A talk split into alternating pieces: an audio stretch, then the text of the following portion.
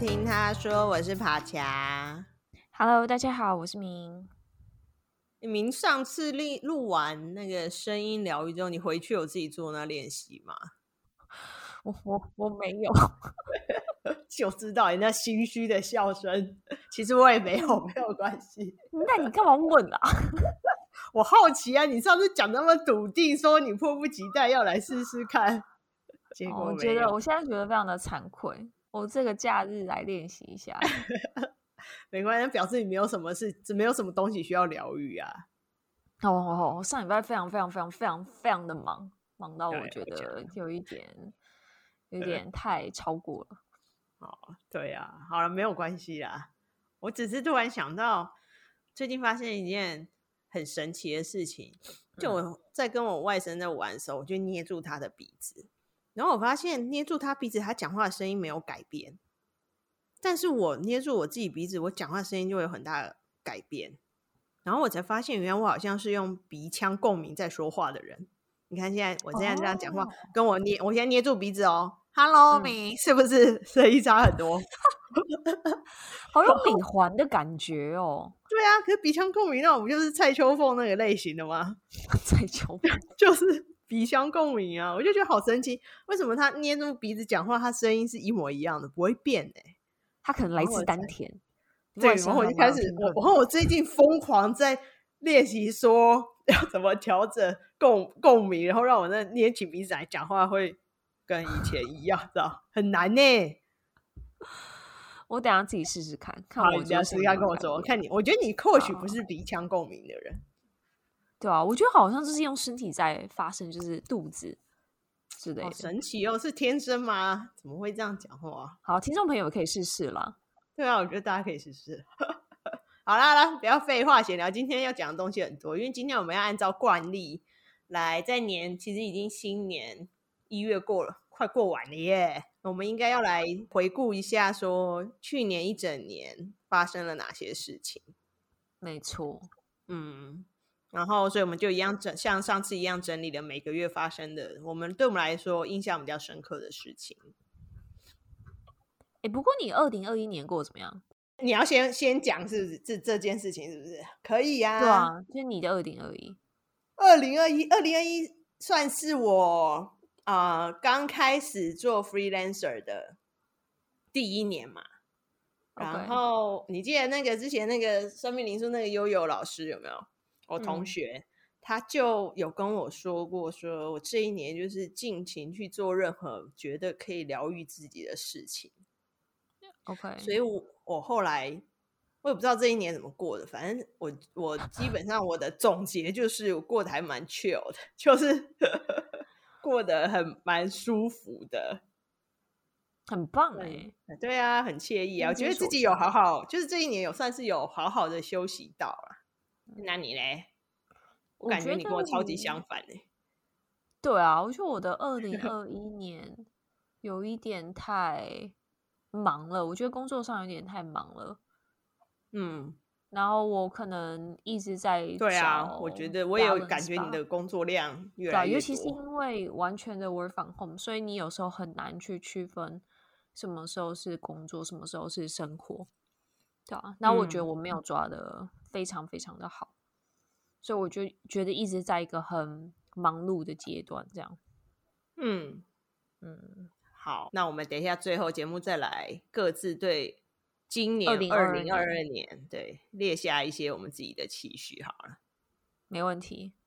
好，那我们就开始先来回顾喽。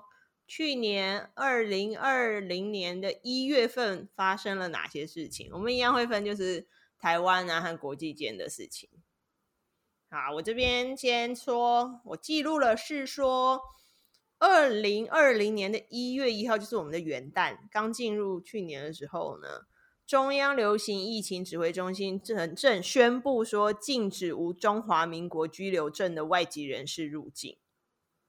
这个对大部分台湾有台湾就是台湾人来说，应该不是什么太大问题。但我记得那时候好像也引发一些争议啊，就可能有些是外籍的家人还没有拿到居留证或什么。然后像甚至像我有一个外甥，他是在美国出生，他其实没有台湾的护照，他也就不能入境啊。我觉得对于家庭来讲，应该最麻烦。嗯，大多数的情形比较像是妈妈可能是台湾人，然后嫁给外国人，然后小孩也是混血儿这样。那对于妈妈来讲，立场就很就很为难啊。嗯，嘿，啊，可是没办法，就是因为为了控制疫情嘛。没有错，没有错。好，然后同一天呢，一月一号也是正式台湾开放美国来猪进口啊，这这件事情就闹得沸沸扬扬。甚至就是最后，呃，到那个下半年也引发了再一次公投嘛，大家还是不爽，说到底为什么要开放美国来猪进口的？那时候好像是想想哦，好像那时候反正争议就是说，政府很仓促的就通过了这一项，就决定了要开放美国来猪进口。然后那时候新闻就会报道说，连那个民进党他们自家的那个议员啊、立法委员都很错愕，都没有被通知怎么就通过了，所以才会闹的那个争议很大。OK，、嗯、我对这部分比较没有太大的印象，因为可能是我不在台湾，还是你们荷兰也是在吃莱猪？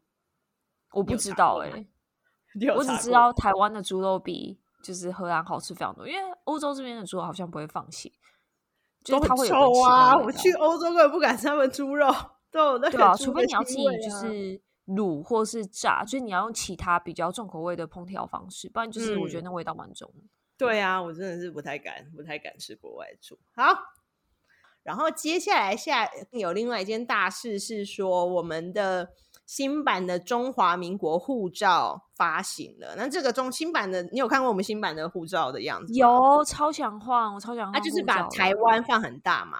然后本来它，我们本来我们护照下面英文不是写 Republic of China 吗？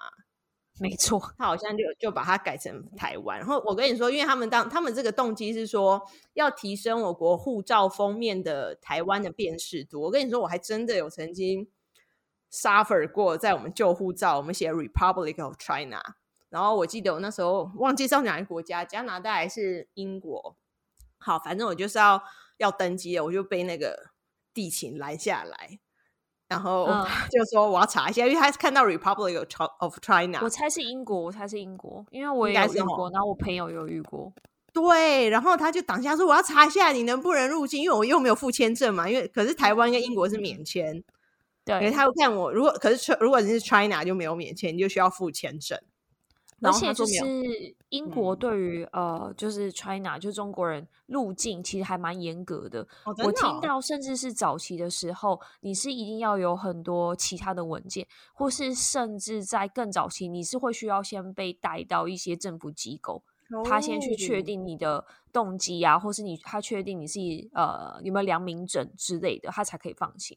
所以持台湾护照跟中国护照去英国其实差异非常多，所以他们才会那么严格。哦，原来如此呢。但我当下我就我就回他说：“哎、你让我进去，现在我要出来去你国家有什么好不行？或者是反正我就说我明明就之前就可以，你看我之前什么？反正他就说我查一下，反正就已经快要赶不及飞机，他那边挡下我，当下就有点不爽。然后但他就很快，然后然后反正当下他就就查，我就所以我他现现在我们台湾做这个新版护照，我觉得哦。”那真的是可以，应该可以稍微取消一下那个疑虑啊，不然我觉得很多外国人不懂啊。对啊，因为我觉得很多外国人不懂。我们在这边的，在荷兰的台湾人，有一些人我知道，就他们已经去海牙，就是、嗯、呃台湾的那边的办事处，嗯、然后去申请换护照。就大家实在太想换了，哦、就有些人等不到回台湾。困扰啊，有些真的很困扰哎、欸。好，真的是好事。好，然后一月最后一件大事就是一月十三号拜登就职。然后我觉得有趣的事情是，他在就职典礼前一周左右，川普的支持人就冲入国会大厦，试图要阻止认证程序，就是书应该是一些书面的那些认证程序。这真的是川普迷啊，就很死忠。然后，呃，然后后来好像过。过了一阵子之后，川普的 social media 账号就被永久封锁。他推他好像先是 Twitter 账号被永久封锁，然后后来其他其他 social media 就好像是跟类似这种，他一直在煽动他的支持者在做这些很不理智的行为，蛮、哦、像他会做的事情。对，但是我也觉得他也很霸气，他就说：“诶，你不让我用，我就自己创一个我 social media，我总是有地方可以发言的吧？我根本不屑一顾你的 social media。”因为他真的是蛮霸气的，蛮、哦、霸气霸气。对呀、啊，好，然后呢，接下来是就职隔日呢，我觉得这这个蛮惊人。他说，美国的染疫死亡人数累计已经超过四十万人了。这个四十万你听起来好像觉得还好，可是我后来去查才发现，原来这个已经超过二战时期美国的阵亡人数。二战时期美国的阵亡人数大概才三十八万。嗯，然后对啊，这这一现在已经一年后了，我相信我今天再去查这数字应该更多，我就觉得好可怕。但不得不说，二战的时候美国它比较像是一个，对它比较旁，对啊。我觉得它比较不是主力的战场，对啊，对啊，对啊。可是光这样也超过，也是觉得就只是一个病毒，就让我们死的比战争的人数还多。好，后面更可怕。对啊，然后前进二月，好，二月，二月最大的事情就是那个啊，阳明大学跟交通大学合并啊，然后改名叫国立阳明交通大学。这真的是，哎，也是吵很久。我只觉得他们的简称就是很大，很多说阳交大学，这是很难听哎。我觉得好像就有人说那比较阳痿，算了什么类似 微博的，反正就哎呀，就反正你知道合并就交大就不爽嘛，然后哎就有的吵，反正就现在就变成，然后我我我最近才为了报这个，我才再查一下，才发现哦，其实大家最近的。啊！你现在查阳明交大家，现在说大家根本只是内假合并内，其实还是有很多内斗什么什么的。哦，对呀、啊。诶，好，前进到三月，三月 最有名的活动就是那个啊，改鲑鱼的名字。日本一些寿司店宣传活动啊，不是说只要你的姓名里面有鲑鱼，就可以免费那个吃到饱，高级寿司。这真的蛮扯的。很扯啊，还被外媒报道。对啊，所以他们是吃完之后再改回来，这样。对啊，因为台湾的法律是你一生可以改三次名字嘛。然后他们用 buffer 用在寿司郎身上，因为其实你改改改过去跟改回来，你就要花掉两次。对啊，对，然后我就发现。我上次，然后那时候我就看到一个，我不知道是真的还是假的，但是就有人说他就去改名了，可能是笑话还是他就去改名。然后他妈就你怎么去改名？他说反正我可以再改回来，一人有三次，不是吗？然后他说可是我前面已经帮你改过两次了，就觉得好好笑，哦，真的好荒谬，好笑，太好笑，这么好笑。然后我觉得，然后。我有一天在新闻上看到一个德国的益智节目，叫《谁知道这种事》，他就出了这一题，题目 叫做是说，为了吃免费的吃到饱寿司，台湾发生了什么事情？选项有 A，数以千计的人为此去刺青；B，多人在米池里面比赛游泳；C，多人将姓名改为鲑鱼。然后那两个参赛者，他是思考很久，决定选 B，就多人在米池游泳。但后来他们听到答案什么，居然是有人那个改名为鲑鱼，就爆笑出声。我就觉得这也太好笑，这个蛮好笑的。我也觉得很好笑。你你从哪里看到这个节目啊？就是因为有报啊。OK，就记者很厉害，这也能截取得到，我就觉得很好。他们而且他们思考超级久，可能比我们大考写学测那个思考还很久，因为每一个都很荒谬啊。米池在游泳也比赛也有那个啊。没想到改名是他们觉得最最不可能、最荒谬的事情。对啊，也最荒谬啊！好，这真的很好笑，就是让我们在疫情期间也那个，就是有点好笑的事情也不错。好，然后三月再来就是吴孟达离开了，那也是一个 时代的终结哦。以前看的片子都有他。对，啊，小时候从那个是不是从那个什么？少林寺吗？嗯，好像就有他。对，然后后来很多周星驰的电影好像有他。对啊，反正他几乎港片里都有他吧。嗯，达叔，嗯，达叔，好啦，祝达叔好走。好，前进到四月喽。哦，四月最重大的新闻，这就是一个很哀伤的新闻。那个泰鲁格号列车出轨啊，对，有四十九个人死亡。哦，那真的是好报道了好几天，真的好可怜。对，而且后来调查是因为人为的关系嘛。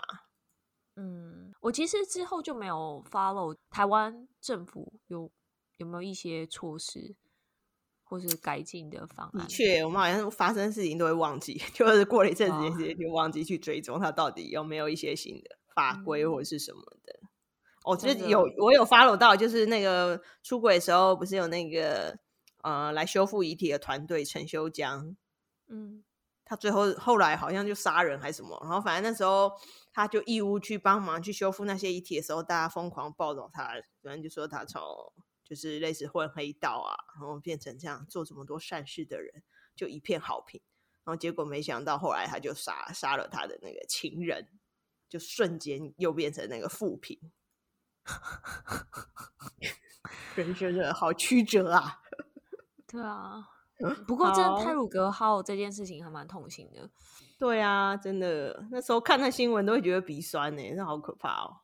对啊，好，四月现在看起来多灾多难。四月中还有那个中南部旱灾，那时候干旱好久哦。然后你你不在台湾，你应该不知道，那干旱好久。虽然我在北部是也没影响，但是那时候就一直看到那个新闻，他就一直在拍日月潭的原。日月潭本来是潭，可以在上面划船，船都不能划了，甚至还有那个青青大草原跑出来，啊、因为那水是就真就是干涸到不行哦，很难想象。我也是第一次看到，他说这是台湾五十六年来来最严重的干旱，哇，嗯，就真的很可怕。然后几乎所有的水库，所有那些原本蓄水的那地方都没有水了，好像澄清湖也都没有水。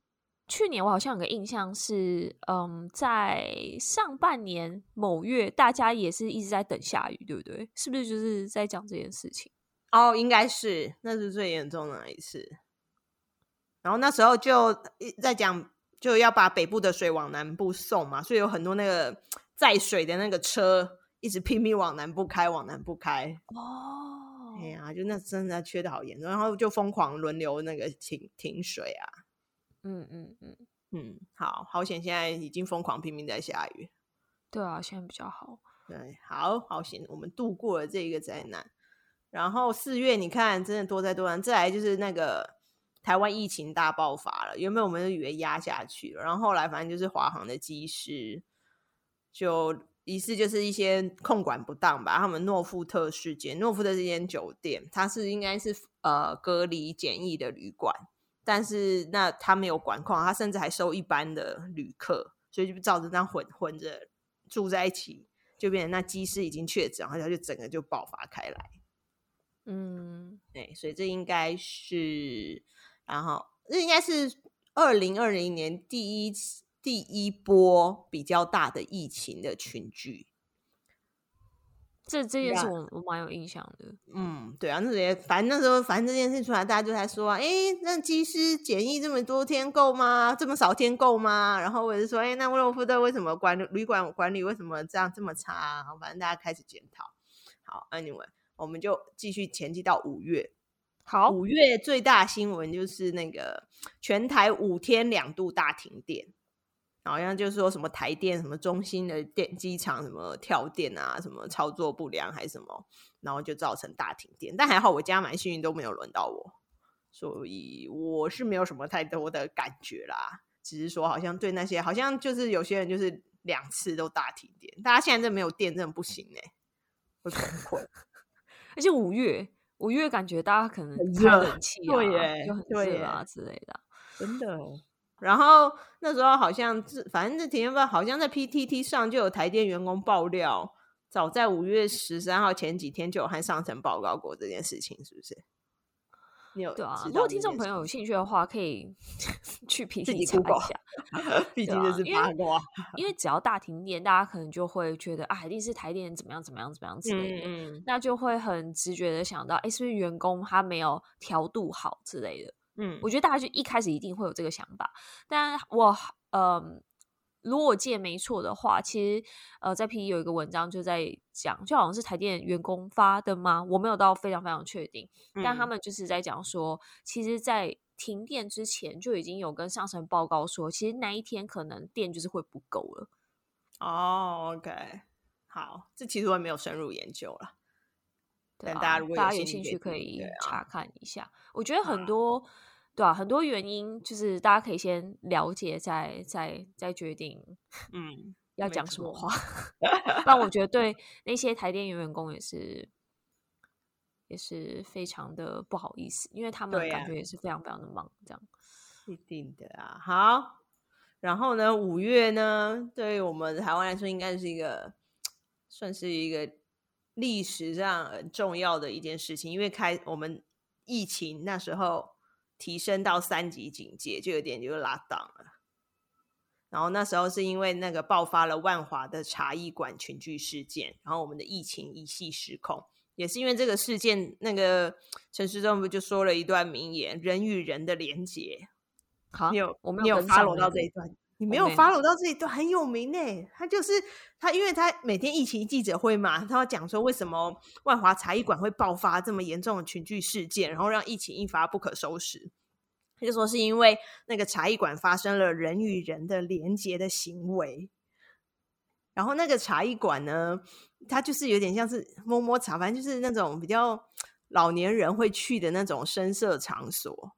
哎，所以他就我觉得他蛮厉害，他可以用那种很迂回的方式来描述，来描述哦什么是人，对，在讲出那个有卖色这件事嘛，对对对，然后就讲人员，所以那时候我也是一看就是什么人员的连接啊，我才去看的，知道哦原来是这样子的意思。哎，反正就是因为这样，然后台湾就就正式升级为三级警戒了。然后再来，接下来就五月底，就是那个 WHO 正式命名那个变种病毒为 Delta，但从这之后就变种病毒就开始一直出现嘛，所以这只是一个开端。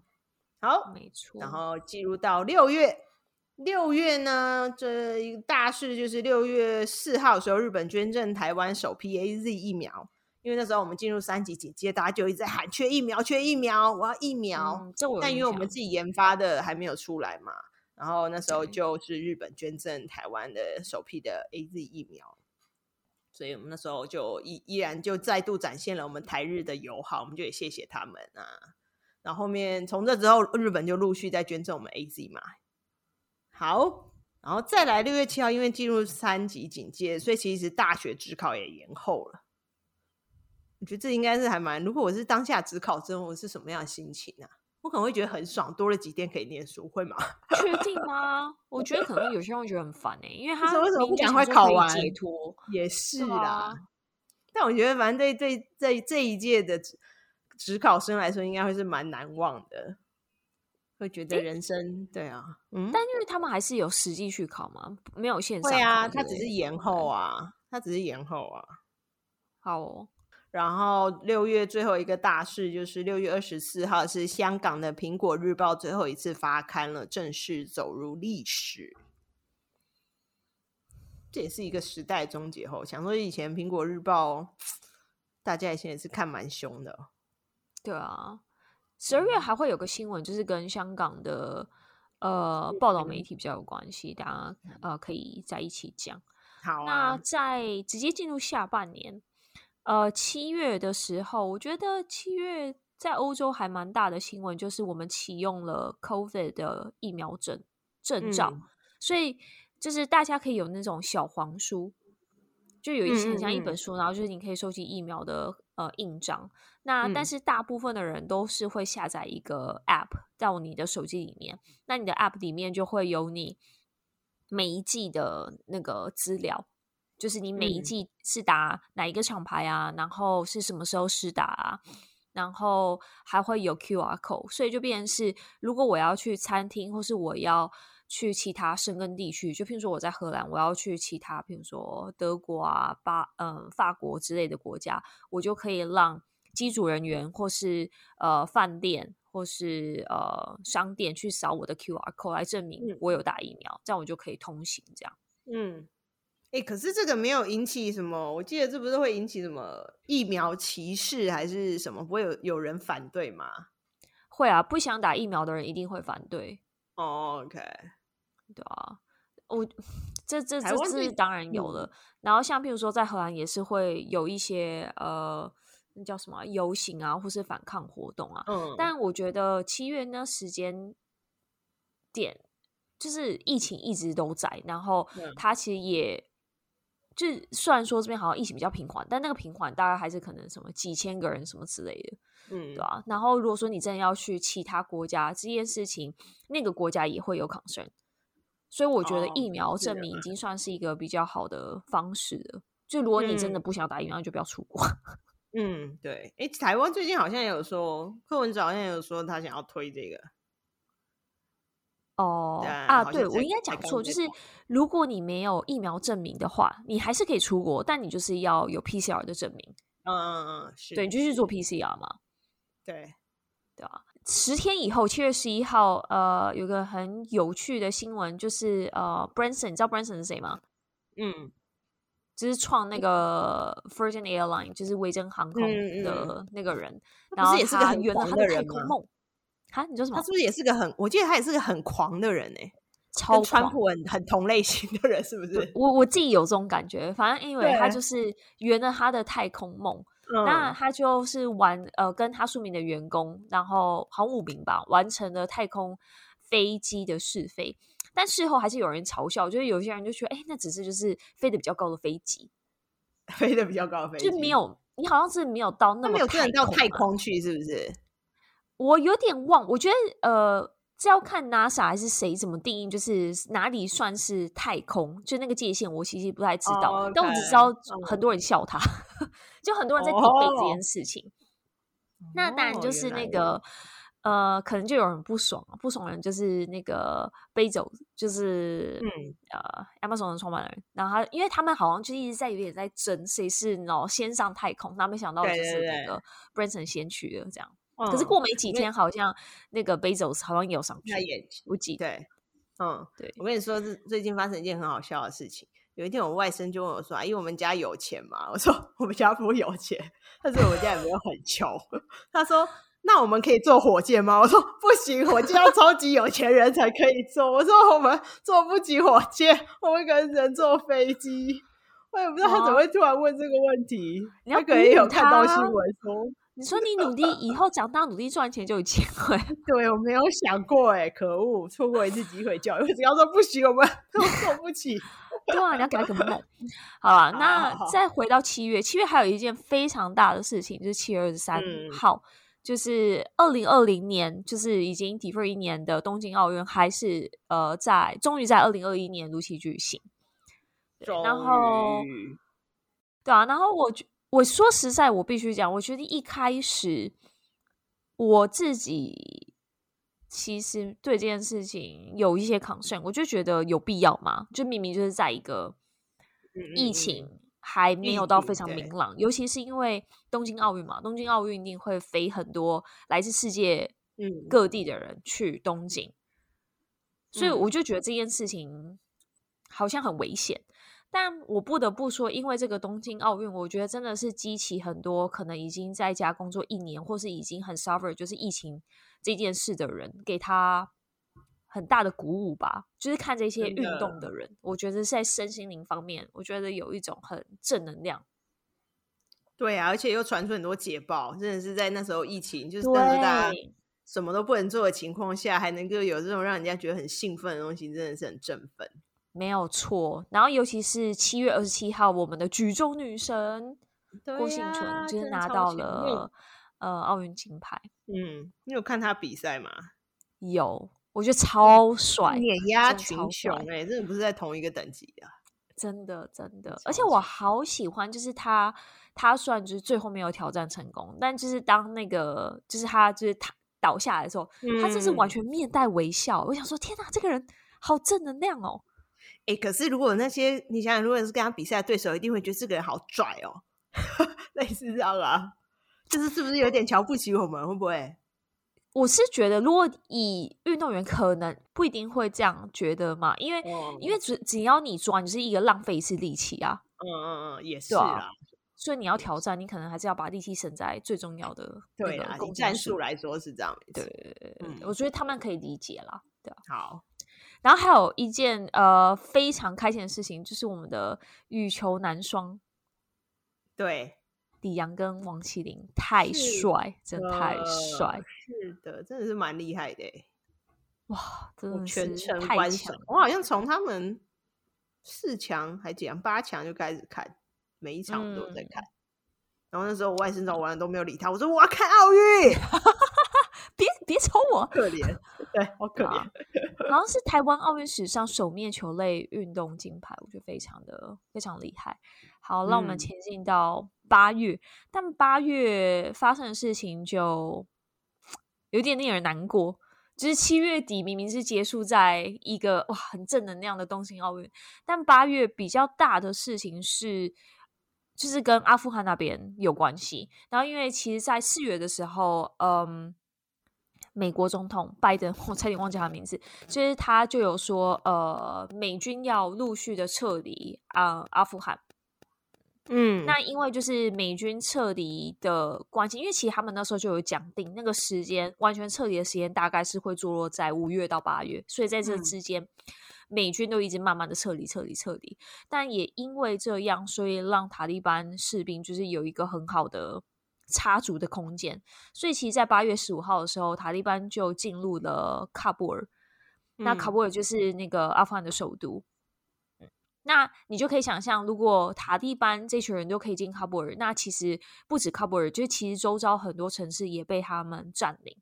嗯嗯，那美国这时候的行为，他们他其实因为他们就是一个，就是他们就是要撤离的。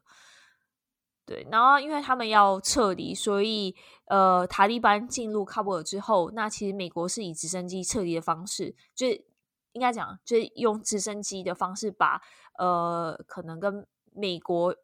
美国大使馆中的外交人员，或是美国相关，就只要美国人啊，把他载回美国，这样，对啊，所以他们美国已已经有一点，他也没有因为塔利班进入喀布尔，然后要有什么抵抗，他做的就是赶快把自己的美军或是美国人撤离阿富汗，这样。嗯，对啊，其实这件事情的争议蛮久了。对对对，没有错。那呃，阿富汗总统本人呢？阿富汗总统本人只是逃到别的地方啊。然后，对啊，他带了一大堆钱逃走，哎，对，而且他他还说，就是哦，自己之所以离开，是想要避免血流成河。虽然有些口臭，我不知道我在讲什么，不懂。对。呃，对啊，然后也因为这样，就是其实我觉得这速度之快，因为你可以想象，就是美国其实已经在阿富汗布局很久，或是已经在那边培养阿富汗政府，就是好几年了。但当他们撤离，嗯、马上立马就被塔利班占据，然后就整个瓦解。对，兵败如山倒，对那种感觉，所以塔利班就很快的呃执掌阿富汗，对啊。然后我觉得另外一个是大家一定在新闻上有听过，就是在。喀布尔国际机场就是那边很很像地狱，就是那边真的是太可怕了，嗯、因为很多阿富汗人他们争先恐后的想要搭飞机离开阿富汗。嗯，对，然后有些人是用一些很危险的方式跳上飞机，因为这件事情就是他们觉得如果不这样做，他们也是死命一条，就死命一条这样。因为阿富汗当时当时有很多人是替美军工作，像翻译。没错，但是那时候美军没有带走他们，他们就说那他们死定了，一定会被抓到。对啊，对啊。那我觉得这件事情虽然是发生在阿富汗，呃，可是对于呃台湾人，就是如果你有在关注的话，呃，其实有不少的新闻就是在探讨说，哎，如果美军可以这么轻易的，就是离开。阿富汗的话，那因为他以前其实很保阿富汗政府嘛，嗯、就是提供他不管是军力上或是一些政策，或是或者一些什么事情来帮来扶植阿富汗政府。那其实你就可以类比，就是因为现在呃台中台台湾跟中国。的关系也非常的紧张。那其实美国是很站在台湾这边的，他其实也是给一些很多军事上、武力上的一些 support。嗯、那有些人在探讨说，假设如果我们这么依赖美国，美国有一天离开我们的话，那我们该怎么办？那去如果要预防这件事情，嗯、我们是不是应该要让自己台湾不要再那么依赖美国？就是开始有陆续这些讨论了。嗯，是，对啊，来讲一个跟呃环境有关的新闻。就是也是发生在八月，八月的格陵兰冰盖 （Greenland Ice Sheet），你知道它格陵兰在哪？嗯，很北的地方，是真的蛮北。然后它其实，在冰岛的西边，哦，就是冰岛的西上方的那边。嗯、那就是呃，在八月，大家发现一件很可怕的事情，就是格陵兰冰盖的顶峰，因为它好像我记得是那个地方大概是处于在一个负三十几度，嗯。好像是它的均温还是哪里，还是它？因为格陵兰冰盖其实蛮大的啦，可能某一块之类的，所以它其实大部分都是在零下。但呃，在八月，二零二一年八月出现了有记录以来首次的降雨，而不是降雪。其实这件事情非常的，嗯、我听到这个讯息的时候，我觉得很可怕，超可怕的。而且后来越来越多相关新闻呢，像什么，我之前有看到说什么北极圈。出现三十八度的高温，我觉得很可怕哎、欸！三十八度，真的是对啊！嗯、我觉得现在这极端气候越来越严重，我们真的要环保一点，对啊。那前进到九月，九月的新闻，呃，这边呃。好在是没有什么大事发生啊，我觉得这是好事，嗯、算是相对比较平静一个月。呃、对对对，有一个有趣的新闻是那个跟虚拟货币有关。嗯，我我自己觉得先先不讲九月放宽到二零二一年，我觉得二零二一年算是虚拟货币呃还蛮赚的一年。就是如果如果你有在玩比特币，或是你很早就在接触呃 NFT 的话，那其实你应该。我觉得比特币可能还要再早几年啊，但就是它算是二零二一年，就如果你一直有在关注这一块的话，你应该都会有一个还蛮不错的收益。我自己觉得啊，嗯，那在现在呃看到九月，九月蛮有趣的是，呃，萨尔瓦多共和国，萨尔瓦多共和国，它是一个在呃中美洲的北部国家，就中中美洲很蛮小一块。嗯嗯的那一个国家，那他正式把他在九月七号的时候正式把比特币列入为法定货币，然后他是首世界首个把比特币列为就是法定货币的国家，嘿，我觉得蛮特别的。但是在九月九月二十四号，中国 另外一个声音，中国人民银行宣布，比特币还有就是其他的加加密货币都是属于非法。所以就是，其实中国人民他们是不能用这个来做交易。我其实我觉得，如果你要私底下，我不确定可不可以。但如果你好像被抓到，应该会很惨。你一定是啊，那么严刑峻法的你，对啊，就觉得哎，大家对待虚拟货币真的两样情。你说，我就觉得萨尔瓦多很勇敢呢。就是直接就对啊，就把比特币，嘿呀、啊，直接把比特币，因为他，我记得他他发发布这以后，大家就一堆评论，就说就说这可能是一场灾难哦，可能是一场悲剧哦，大家就在看呢、啊，他的货币政策到底会不会成功？嗯，对不对？我们我觉得我们就持续关注，但最近最最新的应该就是，呃，后来特斯拉也说它可以收狗狗币，你有听过吗？啊，就是他本人一直在玩呐、啊，就也是因为他在玩 才带起来啊。对啊，他就说你可以够用狗狗币，我真的是觉得蛮有趣。好啊，我自己是不敢碰啦，我觉得真的我有点难以掌控。对啊，哎，但我是蛮好奇，就是如果听众朋友你们有在玩 NFT 的话，就也欢迎就是留言给我们或者私信给我们，啊、分享一下你的心得。对大家心得。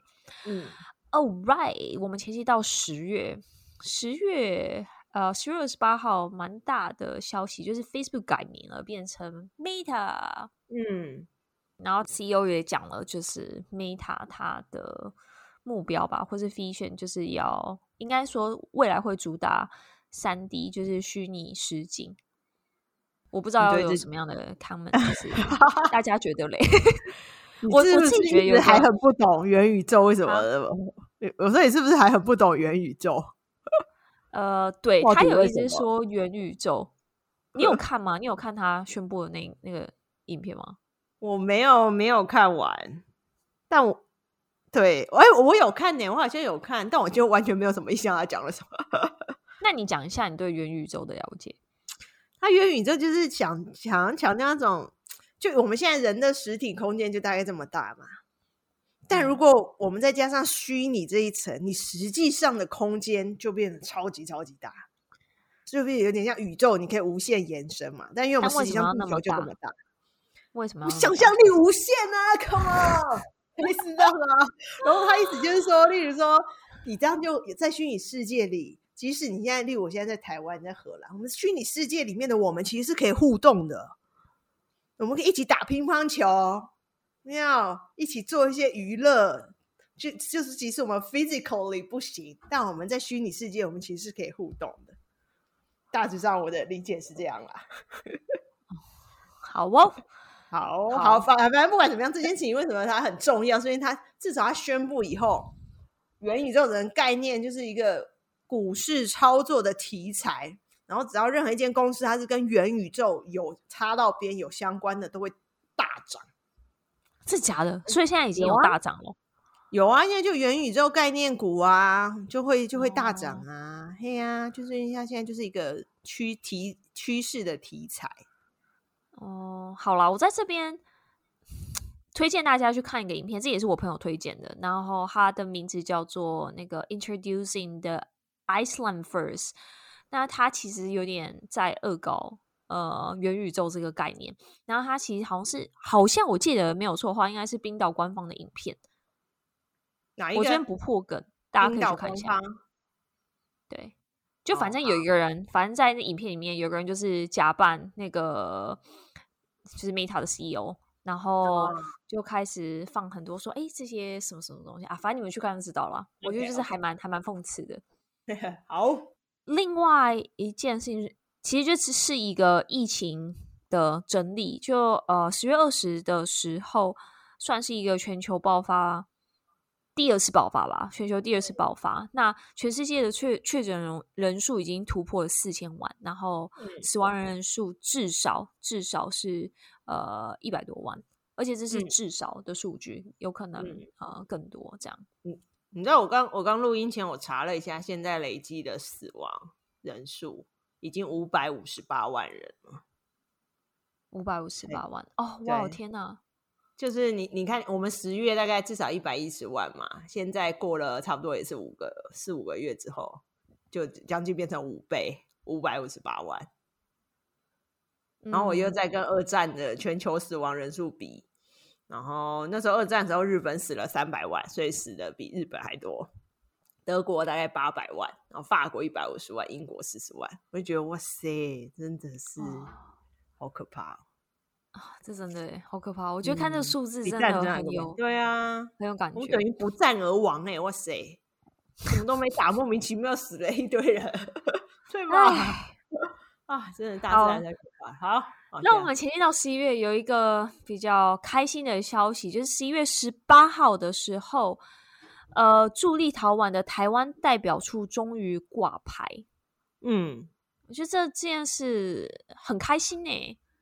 对啊，而且我我反我我最近还在看，他们好像到目前为止，从十一月开始到现在，呃，算三个月，三个多月，他还是差不多坚持这个立场，但就开始有陆续有一些力量介入了，我们就看它可以支撑多久。三个月应该算是撑比较久的，有些有些什么邦交国好像一下子就倒戈了。对啊，对吧？我们去看看。嗯，我觉得这个还蛮有象征性意义的啦。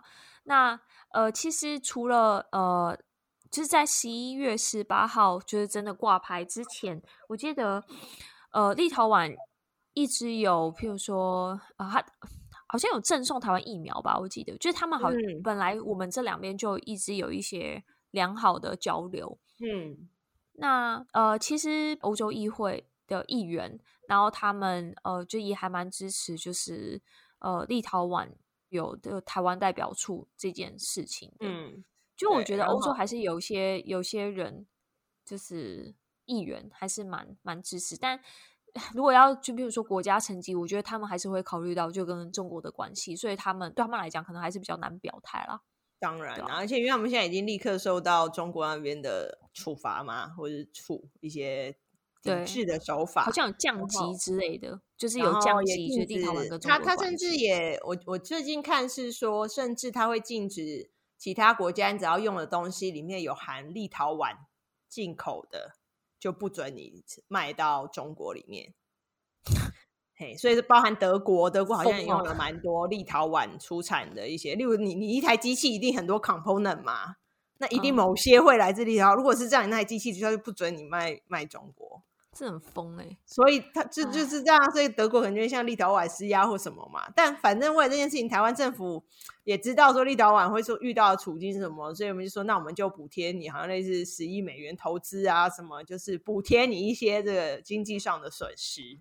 是，就是说我们就看它可以撑多久。嗯、对啊，我们来，嗯、呃，希望可以一直撑，一直持续下去啊。好，我们前进到十二月吧。好，前进到十二月，十二月一开始就有一个哈在娱乐圈非常大的消息，就十二月十七号的时候，王力宏的前妻李静蕾在 Instagram 他发文指控王力宏非常多不当的行为，他引起就是各界巨大的关注。你有 follow 吗？爬墙？当然要啊！那时候是生活无聊，就是要把艺人的八卦当娱乐看。那时候大家就一直在追剧呀、啊，就说：“哎、今天有续集吗？”那我觉得，其实我觉得网友都很有创意，他们都会给他们发开发一些很很厉害的绰号，像王呃李静蕾，他就会叫什么“雷神之锤”哦，说雷神之锤今天又出招，我想说天哪，好厉害哦！然后王力宏他就说“洪荒之力”，我就想哦，真的蛮厉害的。好好有创意哦！如何反击？对呀、啊，是不是很有创意？我觉得我们对啊。那即便是到今天，好像近期就是雷神还是有在发一些消息，嗯、对吧、就是大家有兴趣的话可以关注一下。那到了十二月十八号，呃，我们有进行，就在台湾有进行一次，嗯，那公民投票，然后一共有四个议题嘛。嗯，就是跟核能有关、莱猪有关，还有跟早教，因为我们就是有天然气的发电，是否要就是迁离呃早教？那最后一个就是公民要不要呃公投要不要绑大选？就有这几个议题嘛。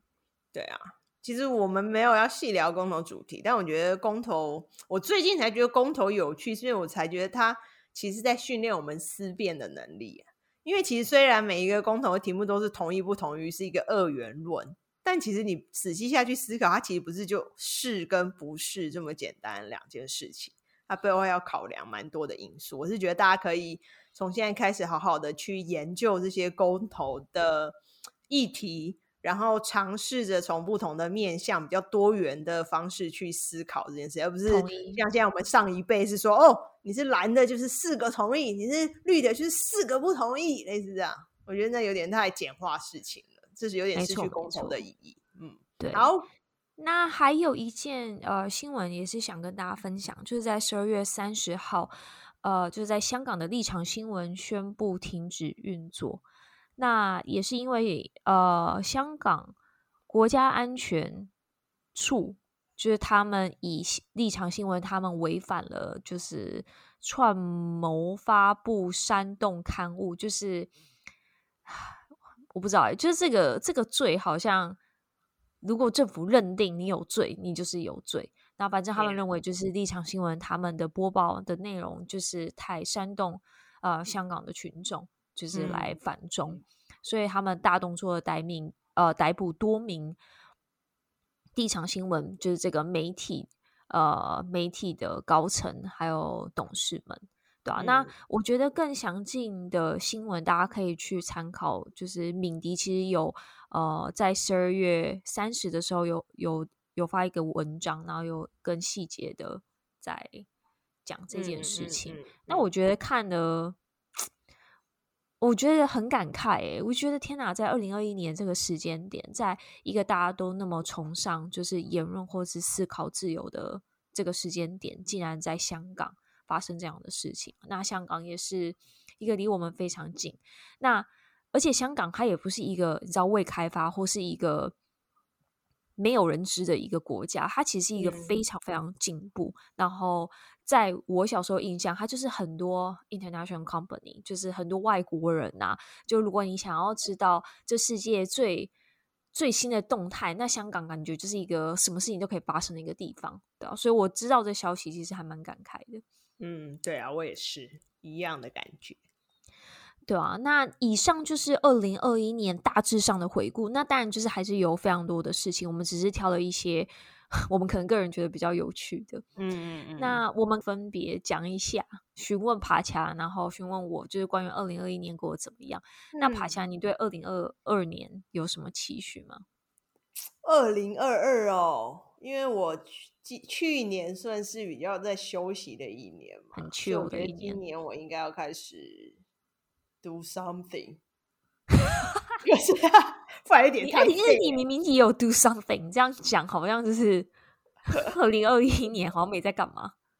就嗯，就但是是有在干嘛啦，但就觉得好像二零二二年应该要来做一些不一样的事情呢，跟至少跟去年不太一样的事情。你可以大致分享是怎样不一样吗？去年去年好像比较多。是有点像是有，因为我当 freelancer，但其实我不是真的自己很主动去接案子，比较像是案子来找我。这样听起来蛮爽的，爽的。对啊，所以我就说，那我今天是不是应该要来做些不一样的啊？就稍微比较积极一点的经营啊，或者说积极的培养某一个兴趣啊，反正就是就是要积极的，你知道做一些，就是我二零二一年可能没有没有那么。花很多心思的事情，对呀。那你嘞？我觉得讲了一个重点，就是我也是希望在二零二二年，我可以培养一些其他的兴趣，跟工作无关的兴趣。嗯嗯嗯，对，我觉得这是对自己最大的期许。因为像我刚刚一开始讲，我觉得二一二零一一年，呃，二零一二零二一年，二零一一年十年，转眼十年，十年前没有了。二零二一年就是。事情有点太多，虽然我真的觉得二零二二年，我之前诶，我上个礼拜，你知道我上个礼拜我开会一个礼拜开多少会吗？你知道现在 Google Calendar 可以就是你知道帮你 calculate 你这个礼拜所有开会的时间，我不知道诶，所以你到底开了多久？我开了二十六个小时的会。你哪一周工时不过也就四十小时？你将近一半时间都在开会。对，然后我之前觉得。太多，所以期许自己二零二二年可以培养新的兴趣，跟工作无关的兴趣，嗯，然后可以更找回生活跟工作的节奏还有平衡，这样，嗯，很好啊。好啦，那今天就到这边啦，听众朋友们，你们对二零二二年的期许是什么呢？也希望你们今年，对呀、啊，可以跟我们分享哦。那希望你们大家今年都可以过得比去年更好，没错，才会更好自己。嗯，好啦，那今天这集就到这边啦，谢谢大家的收听哦，拜拜。